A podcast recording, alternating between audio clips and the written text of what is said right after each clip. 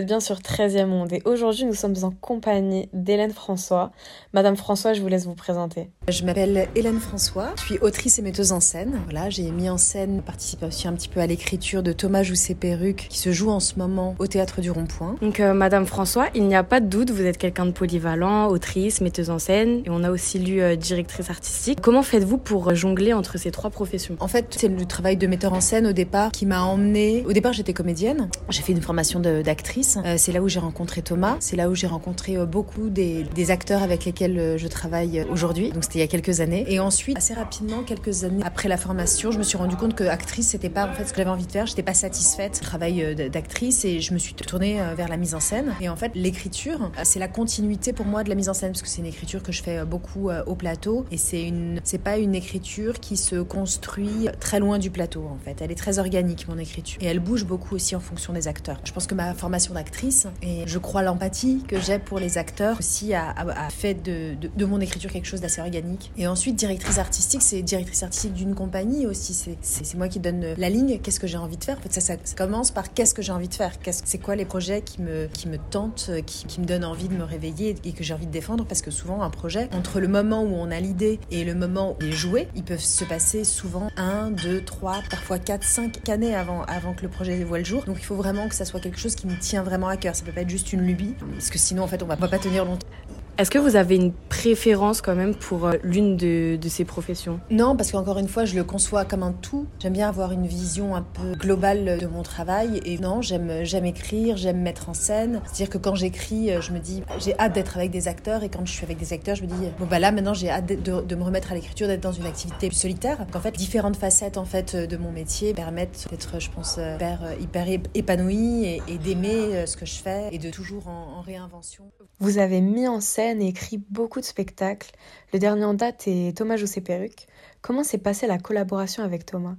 Euh, Thomas, il avait un créneau pour euh, jouer un spectacle il y a 5 ans dans un théâtre qui s'appelle le Théâtre de la Loge, qui s'appelait le Théâtre de la Loge, qui était tenu par Alice Vivier et Lucas Bonifay. Et il savait vraiment pas quoi écrire et il me disait Putain, Hélène, je sais pas quoi écrire, c'est dans 3 mois et je sais vraiment pas quoi écrire. Je lui dis Mais en fait, il faut qu'on écrive un seul en scène pour toi, quoi. Ça fait trop longtemps c'est évident qu'il faut que tu le fasses et que tu l'as pas fait. On s'est un peu lancé comme ça, on a écrit très vite. Contrairement à ce que je disais tout à l'heure, spectacle a vu très vite le jour. Il a été euh, créé de un peu de bout de ficelle, mais en tout cas, ça a été un, un moment génial. C'était vraiment euh, une, super expérience. Le spectacle a été très bien reçu, même si c'était une toute petite, euh, petite audience. Fil en aiguille, comme ça, après, il y a eu la chaîne. Et puis ensuite, il y a ce, deuxième spectacle, Thomas joue ses perruques. Et là, on arrive sur la deuxième saison de Thomas joue ses perruques. Comment euh, décririez-vous votre expérience avec le théâtre du Rond-Point?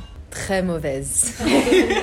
très très très mauvaise, surtout Dominique. C'est un théâtre que je connais depuis très longtemps parce que j'étais euh, spectatrice déjà. Donc j'étais un, un, théâtre dans lequel je, voulais jouer et puis je sais que c'était pertinent ce qu'on avait créé avec Thomas, que ça, existe là-bas, que ça existe ici. Donc on, a appelé euh, la programmatrice euh, et puis on l'a invité à venir voir un travail en cours et puis elle avait déjà elle avait déjà vu en fait le premier spectacle qu'on avait fait ensemble qui s'appelait Les désespérés de manque pas de panache. Donc elle nous suivait finalement depuis assez longtemps, 2017. Et, Catherine Logier, donc la programmatrice, avait vu d'autres spectacles que j'avais déjà mis en scène aussi. Donc c'était en fait une relation qui durait depuis très longtemps, mais on n'avait jamais concrétisé en fait. Et, ce spectacle nous a permis de concrétiser. On a été accueillis euh, au Théâtre du Rond-Point dans la salle euh, Tardieu et ça s'est super bien passé. L'accueil a été vraiment euh, vraiment génial. C'était permet d'avoir une exploitation un peu longue sur Paris, ce qui est dans le théâtre public, c'est pas toujours le cas. Et donc on a une longue exploitation d'un mois qui s'est extrêmement bien passé et ça s'est tellement bien passé que, Jean-Michel Ribes nous a proposé de remettre le couvert et cette fois dans la grande salle. On a dit oui, forcément, ça se refuse pas. Et puis ça se passe toujours super bien, donc on est très heureux. Et puis de, pouvoir aussi euh, prendre contact avec un public de plus en plus large, c'est ça ce que nous permet le théâtre du Rond. Sur quelle pièce avez-vous préféré travailler? Ben, Je pense que la pièce sur laquelle je, préfère travailler, c'est toujours la pièce que je vais faire demain en fait. J'aime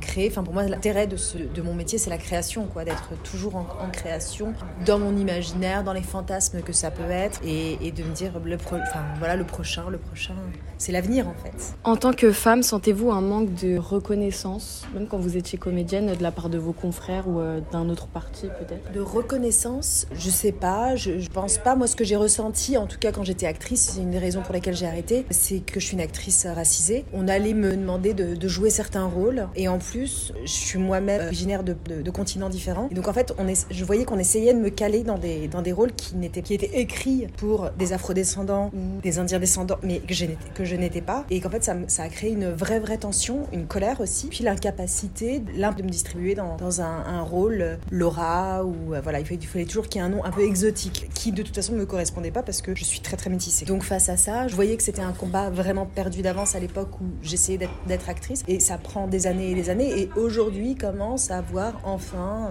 des rôles où une femme racisée peut, enfin jouer des rôles qui sont pas racisés dans le texte. Voilà, et après en tant que femme, les métiers du théâtre, je pense qu'il y a des progrès à faire du point de vue de, l'accompagnement, et quand on est femme souvent, malheureusement encore aujourd'hui, on est beaucoup plus, doit faire beaucoup plus de choses que, enfin, on est beaucoup plus proche, par exemple, des petits bébés que, les hommes. Par exemple, sur les questions de maternité, de choses comme ça, il y a quand même beaucoup, beaucoup de choses, je pense, beaucoup, beaucoup de progrès à faire. Bref, on revient de très, très, très loin. Qu'est-ce que vous souhaitez défendre à travers votre travail? Moi, je peux parler de mes enjeux à moi. Moi, ce que j'ai envie de défendre, c'est des spectacles qui sont humains, fédérateurs et qui donnent envie d'aller au théâtre. C'est sympa, quoi. On est tous derrière nos écrans, on est tous euh, à travailler en distanciel et que ça fait du bien d'être ensemble, en fait, dans une salle. Juste ça. Et que je travaille à ce que les gens reviennent au théâtre d'après les événements qui se euh, sont passés il y a deux ans et, ils retournent euh, en masse parce que là, ça, je pense que ça fait du bien. Quand vous avez commencé à écrire, qui vous a inspiré? Alors, il y a des metteurs en scène qui donnaient envie de mettre en scène, mais ça n'a aucun rapport avec ce travail que je fais aujourd'hui, mais la rencontre avec Tadeusz Kantor que j'ai pas vu, j'ai vu juste des captations de ce qu'il avait fait a été euh, très bouleversant. Et c'est un metteur en scène qui se mettait lui-même en scène dans ses spectacles. Donc il avait un rôle comme ça euh, où il a érigé la position de metteur en scène à un endroit qui avant n'existait pas en fait, une sorte de chef d'orchestre où on le voit en fait pendant les spectacles, on le voit dans les captations de ses spectacles, agir sur ses acteurs euh, et être au plateau avec ses acteurs. Et je pense que ça, de faire vraiment partie du spectacle, ça a été quelque chose qui m'a dit ok, je peux le faire parce qu'en plus c'est pas très loin de l'endroit où je suis, c'est-à-dire l'endroit d'actrice. C'était Anaïs Dos Santos pour 13e Monde. On se retrouve très vite.